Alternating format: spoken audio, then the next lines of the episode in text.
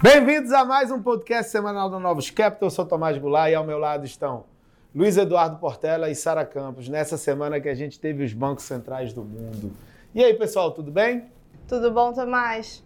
Tudo bem. Por semana, os bancos centrais foram mexeram bastante com os mercados, né? É isso. A gente teve o Banco Central americano, o Fed, também tivemos é, Banco Central da Austrália, Banco Central da Inglaterra. O que não faltou foi a decisão de Banco Central, mas vamos começar falando do principal Banco Central do mundo. É, a gente teve uma, uma decisão com um aumento de 50 bips na taxa de juros americana, como era amplamente esperado. É, a gente também teve o anúncio oficial é, do plano de redução do balanço, que vai começar no mês que vem. É, e o grande foco dessa reunião era a conferência de imprensa que do, no pós é, no pós decisão, porque as, as decisões, as é, o statement, né, o aumento de juro, o balanço, tudo que eu falei, ele já vinha sendo bem comunicado há algum tempo. Então o foco estava no que o Powell ia falar para frente de sinalização, né? Essa é a principal, acho que, dúvida, qual vai ser a taxa terminal que o, que o Fed vai precisar chegar. E a gente achou que a mensagem como um todo é, ela foi dura em relação à preocupação com a, com a inflação.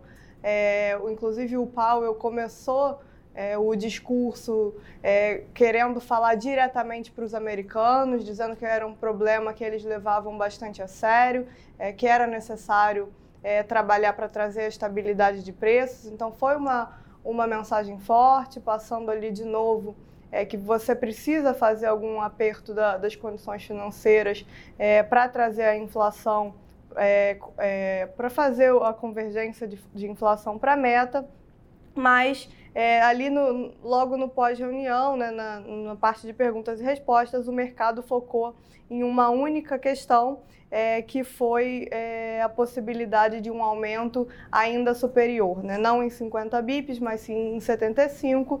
É, e aí o Powell respondeu que eles não estavam ativamente discutindo um aumento de 75 bips, o que foi interpretado ali é, a mercado como, como dovish, porque a sinalização foi de que eles vão continuar nesse, nesse pace atual é, por mais duas reuniões e dá a entender ali que é, caso o cenário dele esteja, é, esteja correto, né, de que a gente chegou no pico e aos poucos a inflação vai desacelerar, depois eles voltariam para o pace de, de 25. Então, apesar do, do tom duro a mercado, é, esse ponto foi interpretado como, como dovish. Mas, de forma geral, assim, a gente pega tudo que a gente teve de divulgação do ponto de vista econômico durante a semana, né? Então, foi uma semana que a gente também teve o payroll, que é o número oficial de mercado de trabalho dos Estados Unidos, é, tivemos os ISMs, tivemos os é, JOLTS, que é um número é, que, que também é, já foi chamado atenção ali por, por parte do, do comitê. Então, a gente vê que a, a razão é, de pessoas, de vagas abertas né, por pessoas é, desempregadas, ela, ela aumentou no mês de março. A gente tem a taxa de kits, né, que é a demissão voluntária, é, no, no RAIDA, sério, o que, que isso significa? Né? Que o trabalhador ele está vendo que tem poder de barganha, que ele consegue procurar um outro trabalho é, com um salário mais elevado. Então, o, todos os anedóticos, né, o, por parte das empresas também, quando a gente lê é, os comentários dentro do, do ISM, que elas estão de novo com alguma dificuldade de contratação, é de que a gente ainda segue com um cenário é, que a gente vem observando ao longo dos últimos meses, né? que é de uma é, oferta deprimida, mas uma demanda ainda bastante sustentada. Então, acho que esse é o resumão que a gente consegue fazer para a parte de Estados Unidos. E para fechar, né, para a gente também comentar do, do BOE, a gente achou que foi, foi bastante relevante, porque é um banco central é, grande também, de, de, uma região importante do mundo, que está tentando é, ir numa direção contrária, né, numa direção bastante diferente do que os outros é, bancos centrais estão fazendo. Né? A gente ainda tem os outros bancos centrais é, surpreendendo o, em relação à decisão de juros de, para cima, né, dando mais do que o mercado espera, dando mais do que tem na curva. A gente viu é, o Banco Central do Chile, o Banco Central da Austrália dando um pouquinho mais, mas o BOE está tentando ir num caminho é, contrário, de que é, eles acreditam que a maior parte é, do processo é, desinflacionário, ele não vai vir da política monetária, ele na verdade vai vir do choque de renda real e também do processo de desinflação do mundo. Né? Então eles é, mostraram ali na, nas projeções a, a, trajetória das principais variáveis econômicas com a taxa de juros atual, que é de 1% lá, e com a taxa de juros a mercado, né, que vai bem acima disso, vai ali a 2,5%, e o que, que eles mostram é que a, a inflação, a trajetória da inflação nesses dois cenários de taxa de juros, ele não é diferente, não é muito diferente. Em contrapartida, a, a trajetória, por exemplo, do desemprego, ela é. Então, você não subindo tanto os juros, assim, você minimizaria o efeito é, negativo sobre a, a, economia. É óbvio que tem um monte de incerteza é, em torno disso, mas eles estão mais na linha de, de acreditar que o choque é, em termos de renda real, ele vai ser tão grande é, que eles não vão precisar fazer tanto assim é, em termos de, de, política monetária. Então, é, ainda num, num, aspecto bastante diferente do que a gente vê os outros bancos centrais falando é, e, e, agindo. E aí, tudo isso, obviamente, trouxe é, implicações e movimentos é, durante a semana, como Portela comentou no início. É, se pegar a Bolsa Americana, a S&P 500, né, como exemplo, ele terminou a semana meio estável, né, com leve perda. Né? A gente teve uma volatilidade durante a semana né, absurda. Né? A gente começou a semana aí com, com uma forte queda na segunda-feira.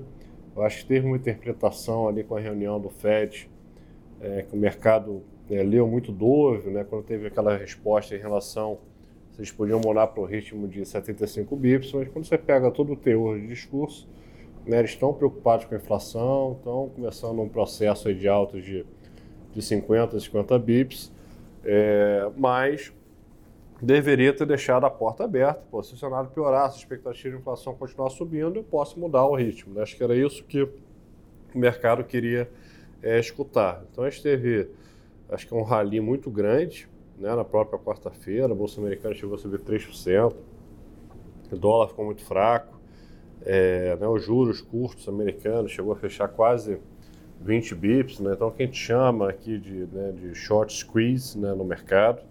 Só que dia seguinte, né, o mercado já devolveu todo esse movimento né, e fez novas mínimas é, hoje é, no fechamento da semana. Né? Então acho que a preocupação do Fed ficar atrás da curva, né, a gente viu um movimento forte de alta da parte longa da curva americana. Então 10 anos abriu 20 bips essa semana, enquanto a parte curta ficou meio estável, então a curva teve um movimento de steepening muito forte, né, com medo do, do Fed não conseguir é, controlar as expectativas é, de inflação. Isso ainda teve um impacto né, na, na Bolsa de Tecnologia, o Nasdaq, né, chegou a cair 1,30 é, na semana. A gente continua vendo pressão no petróleo, que fechou aí com mais de 5% na semana, então isso continua trazendo pressões futuras para é, para a inflação e é, a moeda da, da China continua desvalorizando, tá?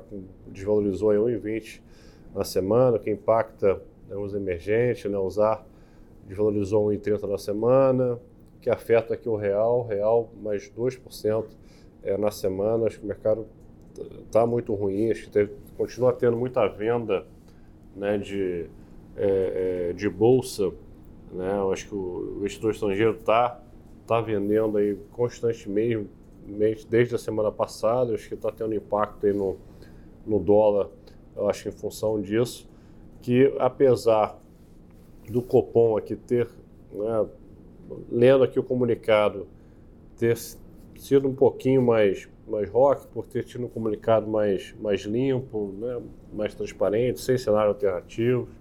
Ele ainda está com projeção muito baixa teve um impacto aqui na curva de juros, né? o janeiro 27 abriu 55 bips é, na semana, mas não foi suficiente para o real aqui né, voltar para aquela dinâmica é, é, positiva que estava, né, valorizando em relação é, aos peers. Né? Então, vou passar aqui para o Tomás para falar um pouquinho no Copom. A gente vai ter que aguardar ainda a ata é, semana que vem, mas parece que tem alguma mudança na margem, né, Tomás?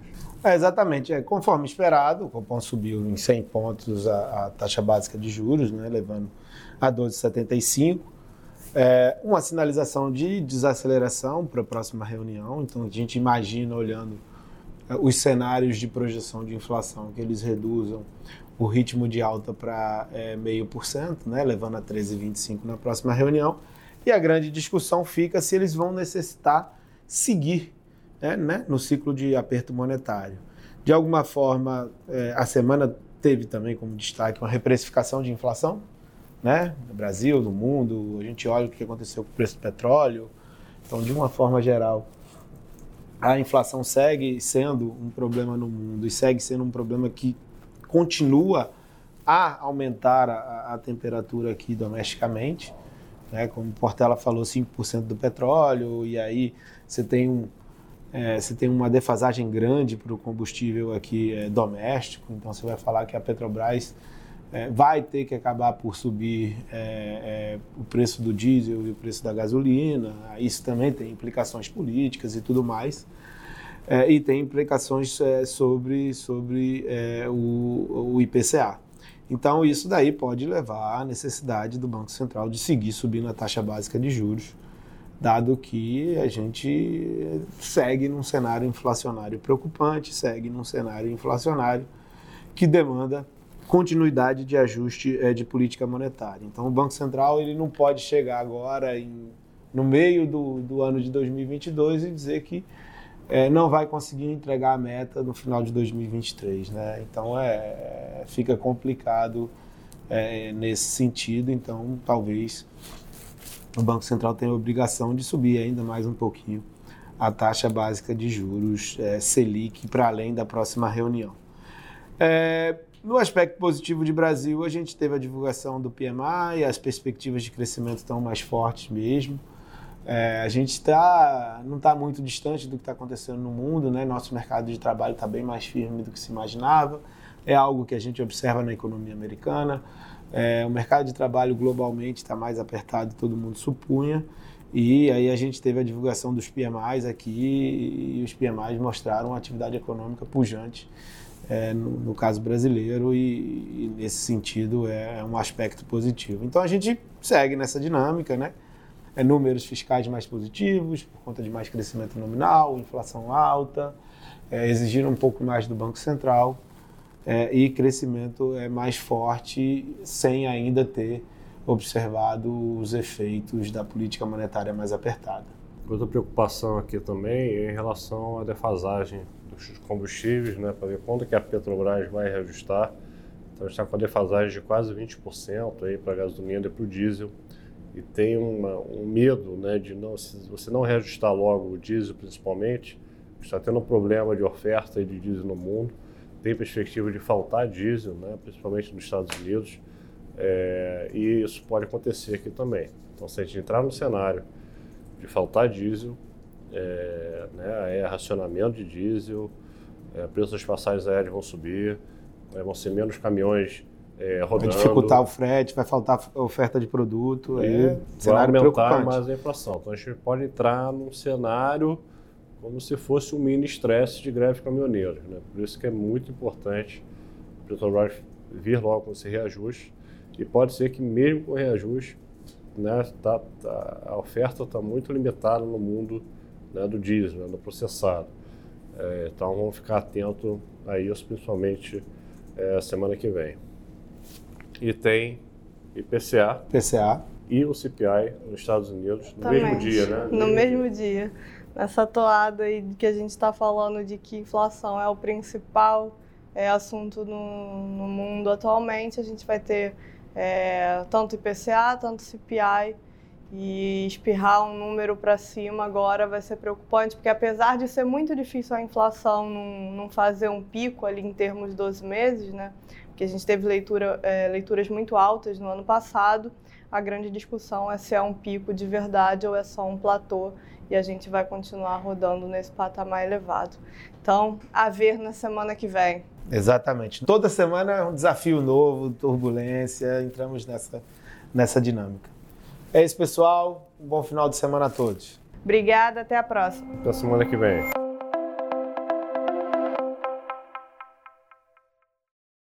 Novos Capital Gestora de Recursos Limitada não comercializa nem distribui cotas de fundos de investimento ou qualquer outro ativo financeiro. Este podcast não constitui uma oferta de serviço pela Novos e tem caráter meramente informativo. A Novos utiliza informações de fontes que acredita serem confiáveis, mas não se responsabiliza pela exatidão de quaisquer das informações assim obtidas e utilizadas neste podcast, as quais não foram independentemente verificadas. Estas informações podem estar desatualizadas ou sujeitas a opiniões divergentes. Este conteúdo não constitui uma opinião ou recomendação, legal ou de qualquer outra natureza, por parte da Novos, e não leva em consideração a situação particular de qualquer pessoa. A utilização das informações aqui contidas se dará exclusivamente por conta e risco de seu usuário. Antes de tomar qualquer decisão acerca de seus investimentos, a Novos recomenda ao interessado que consulte seu próprio consultor legal.